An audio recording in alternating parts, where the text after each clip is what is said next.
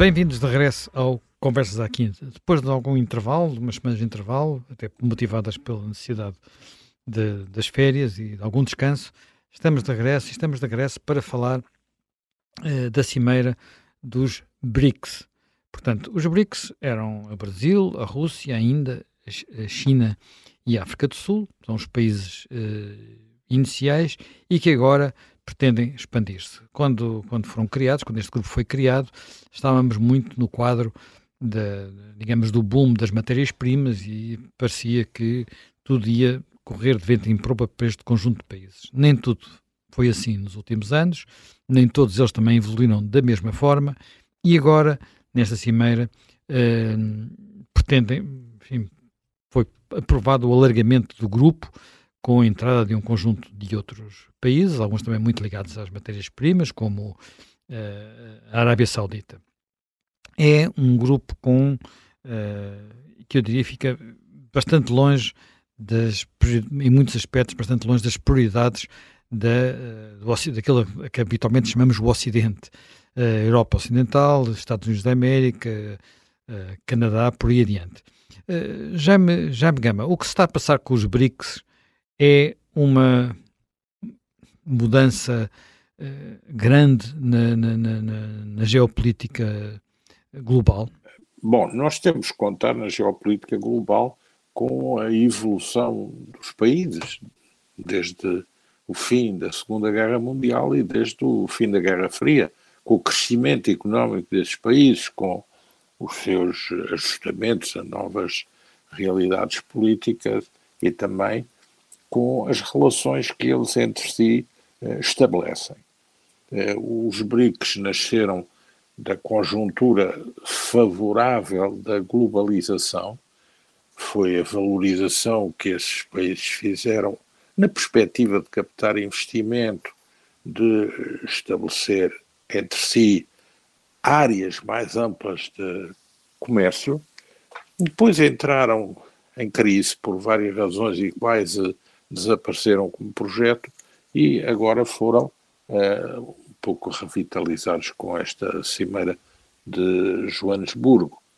Uh, Discute-se muito saber se, na verdade, uh, os BRICS têm um projeto de alterar por completo a ordem mundial e até ter o poder para gerar um novo sistema de Nações Unidas, uma nova ordem internacional, consiste que fazem eh, tem mais a ver com as suas agendas bilaterais, com as suas agendas domésticas e com a necessidade também eh, que eles tentem de canalizar alguma pressão para influenciar eh, a arquitetura internacional. E, portanto, aí este processo é um processo que tem, digamos, que ser avaliado como uma plataforma de pressão para mudar a arquitetura internacional, sobretudo para mudar aquelas instituições que organizam a comunidade internacional, o sistema de Bretton Woods,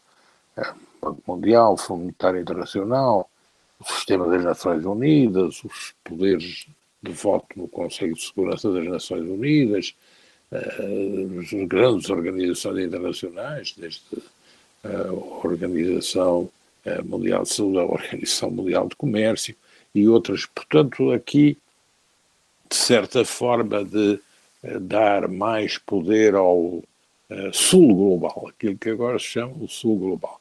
Claro que os países que estão e constituem o BRICS, os cinco fundadores, não são países homogéneos, não, não, são países que tenham uma identidade, por exemplo, do ponto de vista político, por três desses países podemos considerá-los países democráticos, dois não são, a China e a Rússia não são, mas o Brasil, a Índia a África do Sul eh, são países que se pautam pelo campo democrático e também não se querem ver completamente diluídos nem numa subserviência em relação aos interesses localizados da Rússia, nem, sobretudo, à, à hegemonia chinesa, porque este próprio processo agora de alargamento foi um processo muito discutido internamente. Há muitos países na fila de espera, parece cerca de 30 ou 40, muitos até nem saberão porque é que pedem para aderir ao BRICS, devem esperar algum uh, auxílio financeiro especial, mas uh, a verdade é que este problema do próprio alargamento põe à organização também uma questão que é quanto mais te alargas, mais as tuas tensões internas vêm ao de cima, porque a organização até aqui existente também não conseguiu gerar um, um sistema de instituições completamente credível. O Banco de Desenvolvimento Mundial, criado pelos BRICS, está longe de ser o equivalente do Banco Mundial. O mecanismo, eh, o arranjo eh, para eh, as reservas de contingência também. E o próprio mecanismo para regular pagamentos, para substituir ao sistema SWIFT, também deixa-me a desejar. Discute-se muito o que é a criação de uma moeda única, mas a criação da moeda única é qualquer coisa que está longe de eh, estes países poderem realizar. Aliás, as próprias operações deste novo Banco de Desenvolvimento ocorrem, os financiamentos ocorrem em dólares ou em euros. Portanto, há aqui uma visão muito global que está muito politizada. A China é quem, porventura, tem uma ideia mais concreta sobre a inserção deste projeto nas suas ambições geopolíticas, mas tem contradições com a Índia. A visão da Rússia também não é inteiramente harmónica com a China nem com a Índia. E o Brasil e a África do Sul eh, também têm as suas expectativas. Os países que vão entrar ainda alargam um pouco mais eh, esta hiperdiversidade, porque a Etiópia é o segundo país mais populoso da África, é um país altamente endividado à China. A Argentina e o Egito são países altamente endividados ao FMI. A Arábia Saudita e os Emirados. Pois bem, poderá dizer-se que aqui trazendo o petróleo podem com isso tentar fazer equilibrar a hegemonia do dólar com o peso das transações uh, em petróleo.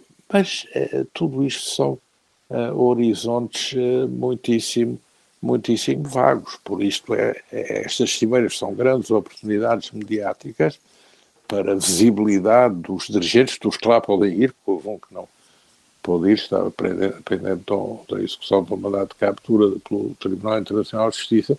Estamos a, mas, falar, estamos a falar de Vladimir Putin, como é óbvio, não é? Sim, eh, mas uh, os que lá podem ir, uh, digamos, aproveitam para fazer também a sua projeção externa e a sua projeção bem feita interna, porque uh, apresentam estes projetos como, digamos, projetos que marcam a viragem. É o regresso do mito dos não alinhados, é o regresso para outros do mito da tricontinental, é a criação do mito que podem suplantar o G7.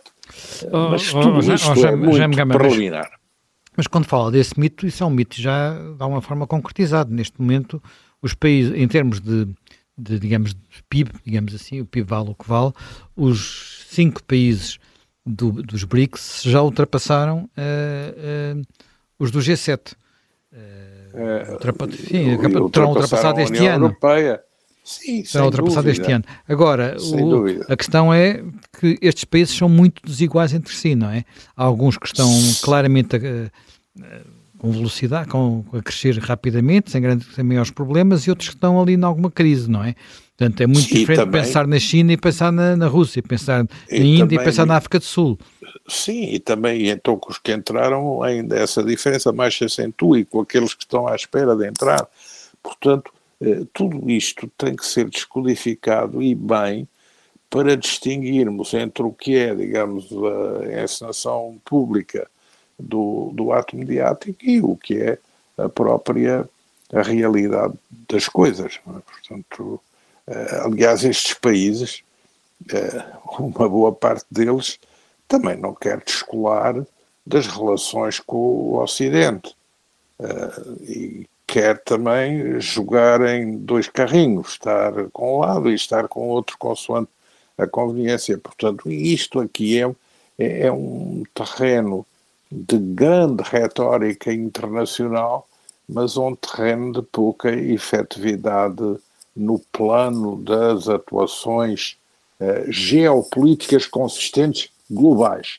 Eh, esta área não tem estrutura de segurança, não tem estrutura militar, não tem estrutura diplomática, embora, eh, digamos, permita a realização de muitos encontros, permite realizar e desenvolver muitos encontros a nível bilateral, eh, permita, no fundo, que certos países que são membros usem esta organização para se proteger de certas sanções internacionais, ou no caso eh, de elas serem aplicadas para procurar eh, reagir e encontrar eh, equilíbrios que lhes permitam fugir delas, permite criar contacto durável entre as elites técnicas e administrativas e também entre os grupos empresariais.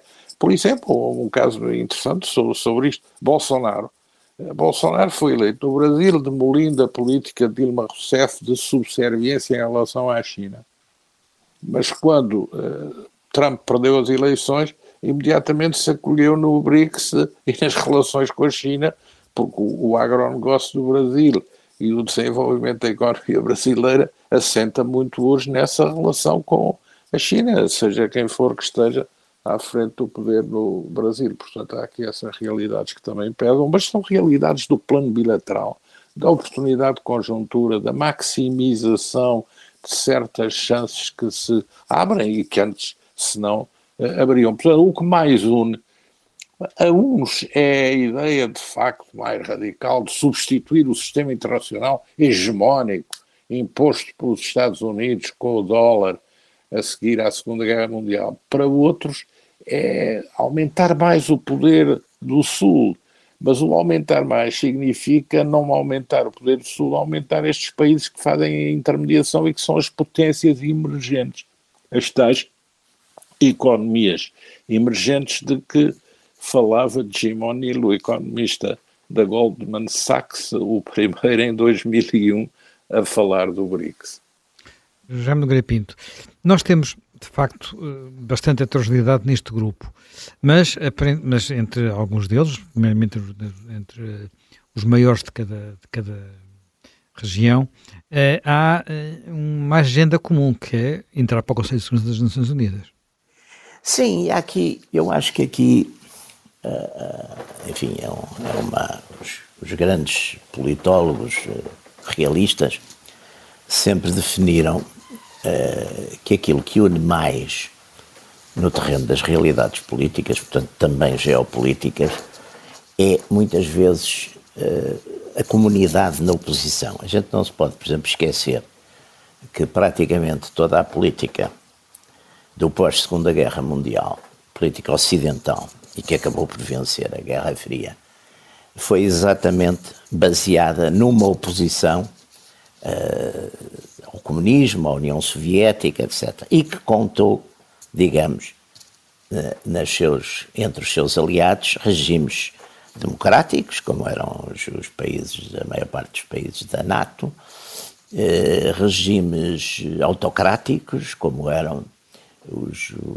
Médio Oriente, os sauditas, etc. E também, e também, no final, contou com, o próprio, com a própria China comunista, quer dizer, que também convergiu nessa oposição antissoviética. Aqui, o que parece surgir, eh, para além exatamente de, uma, de um desejo, de, um, de, uma certa ordem mundial alternativa à tal ordem hegemonizada pelos Estados Unidos, é também, e agora com estes novos Estados que entraram, sobretudo, e aliás o que é interessante nisto tudo é, é, é o estarem, de facto, só podem ser unidos pelo, pelo antagonismo aos Estados Unidos e, e à chamada ordem eh, internacional liberal, porque ver no mesmo a China e a Índia, que são poderes, eh, de certo modo, até geopoliticamente vizinhos e, e rivais, que, que frequentemente têm até conflitos no terreno. E agora ver, por exemplo, os arqui-inimigos que já, esteve, já estavam, pelos vistos, até reconciliados por intermediação da China, os arqui-inimigos sauditas e Irão também entrarem nesta, neste grupo, é de facto aqui eh, a, a tal força, digamos, da, da oposição a essa, eh, de certo modo, à, à ordem uh, internacional liberal encabeçada pelos, pelos Estados Unidos, quer dizer, uh, portanto, é, é, é, é aqui a definição é exatamente, é uma espécie de, outro dia alguém falava, uma espécie de Bandung 2, quer dizer, é, é os, os que não são os que não estão e que, e que querem, e querem assumir-se nesse sentido. No fundo, o, o, o, maior sentido disto é exatamente a negativa, porque como, como como Jaime Gama estava aí a dizer, no fundo eles, por exemplo, em regimes eh, são diferentes, quer dizer, os, os agora por acaso os, os, não, os não democráticos levaram agora um reforço forte com esta entrada dos, do Irão e dos sauditas, etc. Mas toda essa, toda essa, portanto, toda essa coligação é uma coligação pela negativa e, e de facto reforça muito a ideia de que estamos mais uma vez, ou tivemos já frequentes mudanças nos últimos 30 anos ou 40 anos, tivemos frequentes mudanças na, na estrutura da ordem internacional, portanto, da, da, ordem geopolítica internacional, e agora estamos a ter estamos a ter mais uma, quer dizer, vamos ver que é que isto, em que é que isto dá, em que é que isto resulta, até que ponto é que o, as linhas, digamos, de oposição ou de negação eh, prevalecem sobre as contradições, chamemos assim, internas destes próprios, destes próprios grupos. Mas não há dúvida uh, que é impressionante a concentração, por exemplo, quer populacional, porque de facto já, já, já, já têm, de facto, em termos de população, já são praticamente, já têm mais de metade do, do, da população do globo, como, por exemplo, em termos de, de concentração de recursos, quer alimentares, quer energéticos. Quer dizer, é, é, de facto uma, nesse aspecto, uma associação muito forte. Agora, como que é que isto vai em termos de estrutura política e de segurança? Vai ter mais alguma coisa ou vai-se ficar por aqui? Quer dizer, isto também é o ponto. Quer dizer, há uma, pelo menos neste momento, há uma certa cumplicidade uh, pela negativa. Isso não há dúvida que há essa cumplicidade e que vamos lá ver, que é graças também a essas complicidades esses, e, aos, e, aos, a toda a negociação que isso traz do ponto de vista comercial, do ponto de vista de substituição de, de, de alternativas eh, em termos comerciais, em termos eh, de, de, relações económicas, não há dúvida que foi, é isso também, por exemplo, que permite muito à Rússia eh, ter sobrevivido às sanções, a tudo isso, quer dizer, e vai, e vai, e vai permanecer, não é? Agora, até que ponto a problemática neste momento é exatamente essa? O que é que isto, isto vai significar? Uma nova, é uma nova guerra fria, vai significar, isto vai ser um bloco que se vai opor sistematicamente a um bloco ocidental, quer dizer, não sei, quer dizer, não, não vamos ver o, o comportamento, quer dizer, os dados, podemos dizer que os dados estão lançados e, e os dados estão lançados, mas mas o que vai resultar desse, desse lançamento de dados é, é, é, é, problemático e só, e só de facto a história dos acontecimentos dos próximos meses é que nos vão dizer, quer dizer, até porque, por exemplo, esses, esses grupos está, não têm tomado, por exemplo, posições coletivas. Sei lá, nós estamos, por exemplo, neste momento a assistir em África uma coisa curiosíssima que é uma é uma leva de golpes militares que, que, que, até agora têm sido, hoje de manhã houve mais um no Gabão, que até agora têm sido bem sucedidos e apesar de, enfim, de, de, de, de haver ameaças e coisas, quer da, da, União Africana, quer dos países da CEDAW, etc., mas não houve operacionalidade nenhuma para os combater. Portanto, vamos, quer dizer, é, é, é mais um dado, penso eu, para o que estamos a entrar num, estamos a entrar não, já entramos num, num interregno da ordem internacional, sem dúvida que essa ordem internacional liberal está, está posta em causa, quer dizer, está posta em causa de várias maneiras, mas ainda não foi substituída por nada, quer dizer, não, não há. Estamos, portanto, numa fase de, de interregno. Precisamente pegando neste, no que está a passar em África, naquilo que está a acontecer nestes países, Jaime Gama, esta destabilização de zonas onde tradicionalmente o, uh, países como, por exemplo, a África tinham imensa, imensa influência e imenso peso, uh, poderá também ela desequilibrar a balança. Não estamos a falar só, neste caso, de economia já, não é? Portanto, e do peso que têm os países uh, não europeus. Não estamos já também apenas a falar do facto de, por exemplo, neste conflito da Ucrânia ter havido uma, podemos dizer abertamente, uma clivagem entre a Europa e os Estados Unidos por um lado e o chamado Sul Global por outro, no que respeita à, à, à, forma de olhar para o conflito, uh, estamos a falar eventualmente de uma, de uma alteração do equilíbrio uh, de uma forma mais, mais permanente, porque se a economia isso já, já aconteceu, quer dizer, os países dos BRIC valiam enfim, 16 a 7% da economia global há, 20 anos, há 30 anos, quando valiam um terço, sensivelmente, do que valiam os países do G7, e como eu referi há pouco, a ultrapassagem deles no ano passado, não é? Eh, sim, mas é, é preciso ver que uh, esses países crescem uh, por virtude uh, da adoção de modelos económicos que são o contrário daquilo que eles traziam em cartilha. Ou seja, a ordem económica liberal que acaba por ser contestada no plano mundial é a mesma ordem que lhes abriu essa oportunidade. Não foi o Comecon, não foi nenhum pacto lançado pela China de Mao. Eh, foi o próprio desenvolvimento da troca internacional e a liberalização permitida pela globalização eh, ao comércio internacional. Portanto, foram esses fatores que eh, alteraram as coisas. Eu lembro-me, havia pessoas que diziam, certos intelectuais franceses e alguns seguidores, uh, a globalização uh, vai ser horrível, porque vai esmagar o terceiro mundo. Quando afinal o que se viu foi o contrário, a globalização libertou o potencial económico de imensos países do terceiro mundo. O que seria a China, o que seria a Índia sem a globalização, o Brasil e a África do Sul, todos esses países uh, produtores de matérias-primas, produtores de bens agrícolas, com grandes populações que entraram nos mercados de consumo e que passaram a beneficiar das trocas internacionais, uh, o incremento transnacional da utilização da energia, o transporte, o sistema de transporte, a modernização do sistema de transporte e das cadeias de abastecimento, pois uh, tudo isso é que puxou por este enorme progresso. É preciso termos isso em atenção. Há agora uma discussão sobre o ajustamento, como é a partilha do bolo.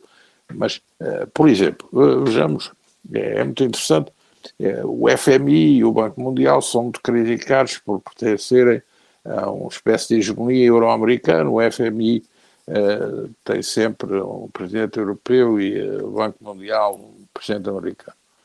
Mas se nós virmos, este novo banco eh, criado pelos BRICS, que é presidido pela senhora Dilma Rousseff, é também um banco que adota regras internas de funcionamento de controle por parte dos acionistas maioritários sobre uh, as opções quanto à concessão dos empréstimos.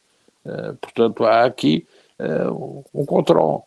Os bancos centrais desses países não deram ainda o passo para a criar a tal moeda única, nem sequer o passo para um mecanismo de eh, paridades monetárias. Não, ainda não fizeram isso.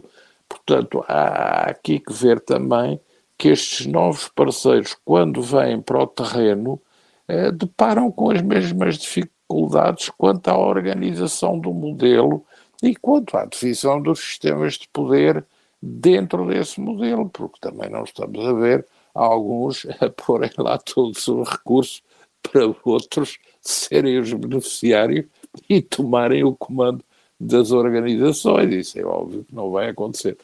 Portanto, nós aqui também temos que estar preparados para que este movimento como plataforma, é um movimento de pressão. E qual é a resposta que vai ser dada a este movimento de pressão uh, para cooptar uh, toda esta tendência nas organizações internacionais existentes e no sistema existente reformado?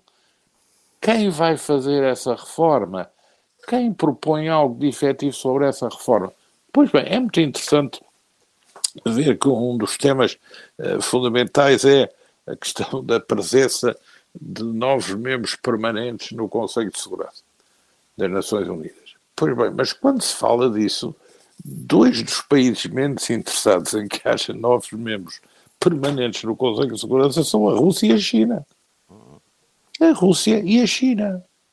E, e no comunicado final, há um comunicado diluído sobre essa questão, diz reforçar a presença das economias dos países em desenvolvimento, dos países em desenvolvimento no sistema das Nações Unidas. Mas depois, em concreto, tudo isso põe muitíssimos, muitíssimos problemas e é difícil encontrar uh, um acerto.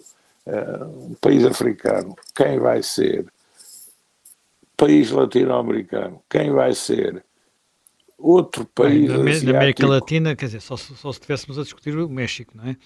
Entre o México, pois, está a falar entre o México e o Brasil, não é? Mas o México está Sim, mas a Índia, deste, a Índia... deste processo. A Argentina, a Argentina, mas a Argentina, como país altamente endividado, agora até com a proposta do Brasil de que o comércio bilateral entre a Argentina e o Brasil seja feito em yuans, quando, aliás, nestes últimos meses, uh, o yuan e, e, a moeda chine, uh, indiana se têm desvalorizado imenso face ao dólar. Portanto, há aqui também, em relação à questão monetária, que ver, uh, não basta falar em criar uma moeda. É preciso depois saber se essa moeda tem a credibilidade mínima para que os seus próprios criadores queiram realizar as suas transações e ter as suas reservas nessa moeda é um problema também de credibilidade, de consistência, de eficiência, de aceitabilidade internacional. Portanto, é preciso. Eh, eh, nós vamos analisar eh, estes próximos passos e isso tem muito interesse e vamos também agora ser mais escrutinadores do que é a diferença entre declarações jactantes nas sessões inaugurais e realidades efetivas e concretas quanto ao trabalho das organizações. E como é que elas procedem internamente em relação aos seus membros, como é que elas também funcionam na prática, e são muito diferentes na sua prática em relação à prática daquelas outras que são o alvo da sua contestação. Uh, Jaime Nogueira Pinto, por exemplo, em relação a isto que estava a falar o Jaime Gama e na, na, nas reivindicações de alguns países, não lhe pareceu que Lula da Silva estava particularmente locais depois da, da Cimeira, as declarações que ele fez em Luanda, por exemplo, sobre o Conselho de Segurança, sobre eh, a situação na Europa, sobre isso tudo?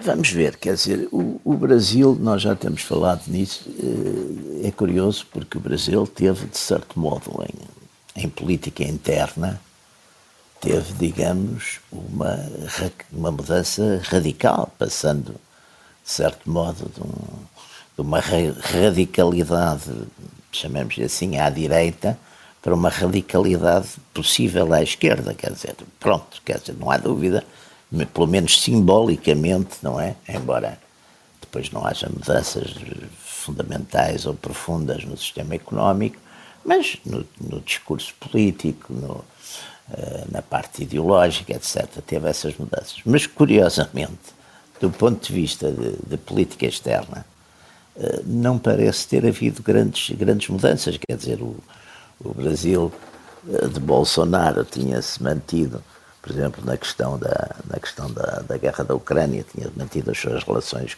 com a Rússia e já nem falando nas suas relações com a China, que são, que são ditadas pelo.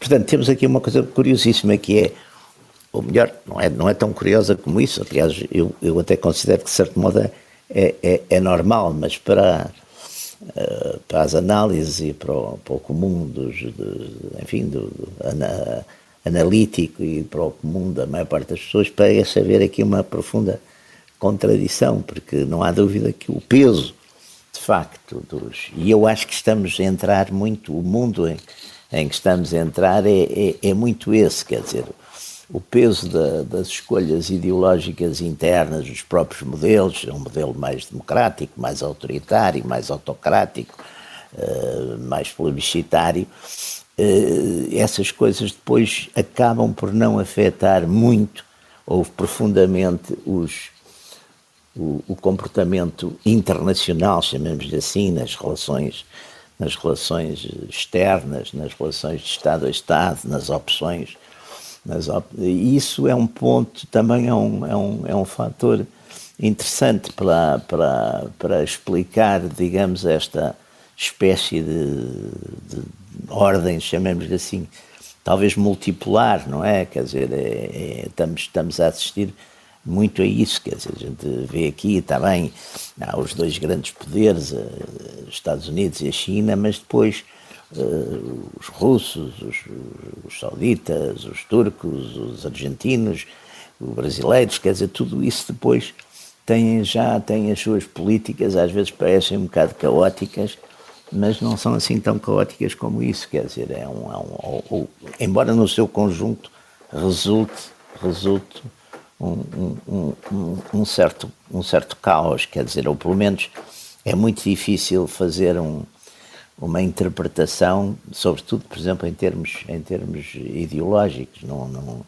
e, de, e sobretudo em termos maniqueístas. Não, não, Viu-se que, aliás, há poucos estavam aí a dizer isso e eu concordo inteiramente. Quer dizer, esse uh, Sul, esse Sul uh, que está fora do, do mundo euro-americano, uh, euro-americano do Norte, está, eh, quer dizer, tem outras opções, tem outras opções de, de, de política e, e, está, sobretudo, a seguir, bem ou mal, aquilo que entende ser os seus, os seus interesses. É claro que no caso, no caso de Lula também, no caso de Lula, Bolsonaro de facto ligou muito pouco, ligou muito pouco à, à questão africana, quer dizer, não, não teve de, praticamente, eu penso que ele nem sequer pôs os pés em, nem sei se chegou a pôr os pés em África durante a sua presidência. E, e, e, Lula voltou, voltou aí e pronto, e voltou com um discurso mais, mais empenhado. Aliás, no tempo de Lula houve de facto um empenhamento grande, o Brasil fez ali grandes, grandes, estabeleceu relações e fez ali uns esforços grandes do ponto de vista uh, económico, etc. Mas Aliás, quem, quem devia neste momento estar com mais atenção à, à questão, às questões africanas devia ser a Europa, que tem aqui um. A África ultrapassou agora os, os, os 1.500 milhões de habitantes e, e, e, de facto, se não, se não houver uma, uma política, digamos, a pensar nisso, não há, quer dizer, não há esquadras militares, esquadras navais e, e, enfim, e que protejam, em última análise, as pessoas vão vir de qualquer maneira. Portanto, eu penso que nesta altura, por exemplo, houve um, há, um, há um plano da, da, um plano da, da primeira da Presidente do Conselho italiana, da Giorgia Meloni, lançou até. Eu achei, eu achei, a primeira coisa que achei muito curioso foi, foi o nome do, do, do plano, que é o plano Mattei, do Enrico Mattei, fundador da, da ENI, do, da, da, grande, da, da, grande empresa, hoje em dia, da grande empresa eh, energética italiana que está de facto empenhadíssima em, em África e, e, nomeadamente também incluindo em Angola, em Moçambique, uma série de sítios.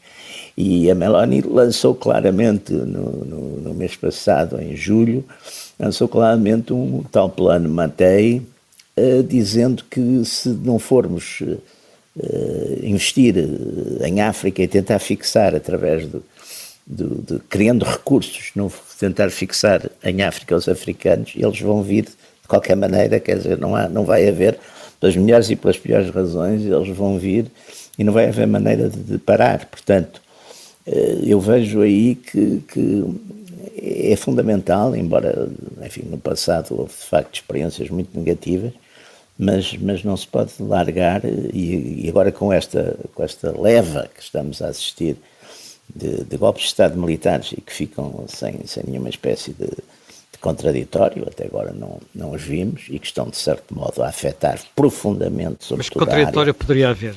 Exatamente, não há? Quer dizer, não há, quer dizer, houve ameaças, Mas não há, é? Tem alguma leitura de, de, de conjunto? É isso corresponde? Não há, quer dizer, eu acho que o que está a acontecer é que eles também, os militares nessas áreas, têm coisas muito parecidas, quer dizer, eles estão todos, são países que estão com problemas de guerrilha uh, jihadista e, e, portanto, têm esses problemas uh, profundos.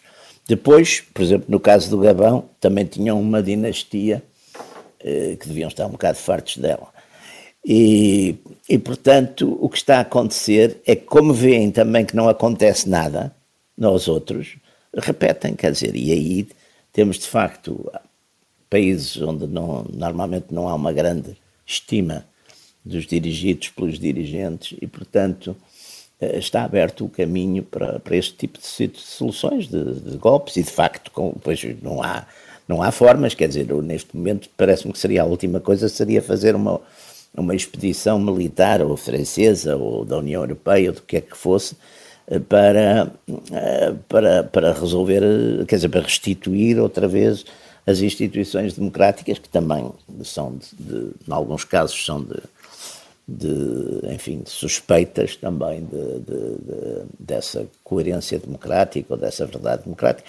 E depois também temos situações muito curiosas, como por exemplo a situação da Líbia, em que temos países, países da NATO eh, divididos, quer dizer, uns, uns a apoiar, temos uns a apoiar eh, o governo do, do o governo que está em Trípoli, não é? O governo que é reconhecido pelas Nações Unidas, que é o caso da Itália, da Alemanha, do Reino Unido, mas depois temos a França, juntamente com a, com a Rússia, a apoiar o, aquele general que, que está em, em Sirte, não é? Portanto, eh, é de facto um, um tempo, por um lado, interessante, mas, mas eh, que, que é visto à, à luz dos critérios que nós costumamos, eh, costumávamos olhar para, bastante confuso, até para não dizer caótico. Já me, já me gamba, tem esta ideia, temos de facto num tempo que é assim tão caótico, esta, como, como já me Pinto estava a referir? Bom, é, a antiga ordem internacional está um pouco abalada. Ainda não se instalou nenhuma e os projetos para substituir a atual também não são muito confiáveis. Portanto, há uma situação que é uma situação de grande instabilidade, que não escassa é de verdadeiro caos, e, portanto, mais do que qualquer eh, teoria da racionalidade lógica ou dedutiva para compreender a evolução internacional, talvez nos possamos inspirar em teorias do caos. Bem, nós, entretanto, terminamos o nosso, nosso tempo, este mais um Conversas à Quinta. Estaremos de regresso dentro de uma semana.